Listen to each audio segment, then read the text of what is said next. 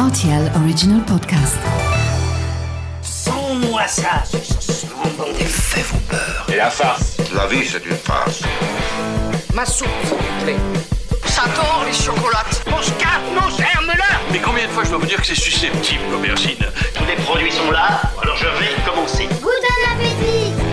Salut, c'est Mathieu Lopez. Bienvenue dans ma cuisine. Ce délicieux légume est désormais cultivé dans tous les pays tempérés. On le confond souvent avec sa cousine, la citrouille, qui elle aussi présente de belles qualités gustatives, mais qui n'apporte pas une saveur aussi tropicale que son cousin, le potiron.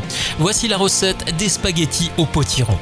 Pour réaliser ce plat pour 4 personnes, vous aurez besoin d'un oignon, une gousse d'ail, 200 g de lardon, 10 centilitres de crème fraîche, un verre de vin blanc, 50 g de parmesan et de l'huile d'olive. Pour l'assaisonnement, sel, poivre, curry, paprika, origan séché aussi et noix de muscade. Vous allez voir, cette recette est très rapide et pratique hein, si vous avez besoin de manger sur le pouce à midi ou même vous préparer une gamelle pour emporter au boulot. Dans une casserole, faites revenir dans l'huile d'olive l'oignon, l'ail en purée et les lardons. Découpez votre potiron en petits cubes et ajoutez aux autres ingrédients déjà en cuisson. Versez ensuite un verre de vin blanc accompagné d'un demi-verre d'eau. Ajoutez un cube de bouillon de volaille ainsi que le sel, le poivre, le curry, le paprika, l'origan et la noix de muscade.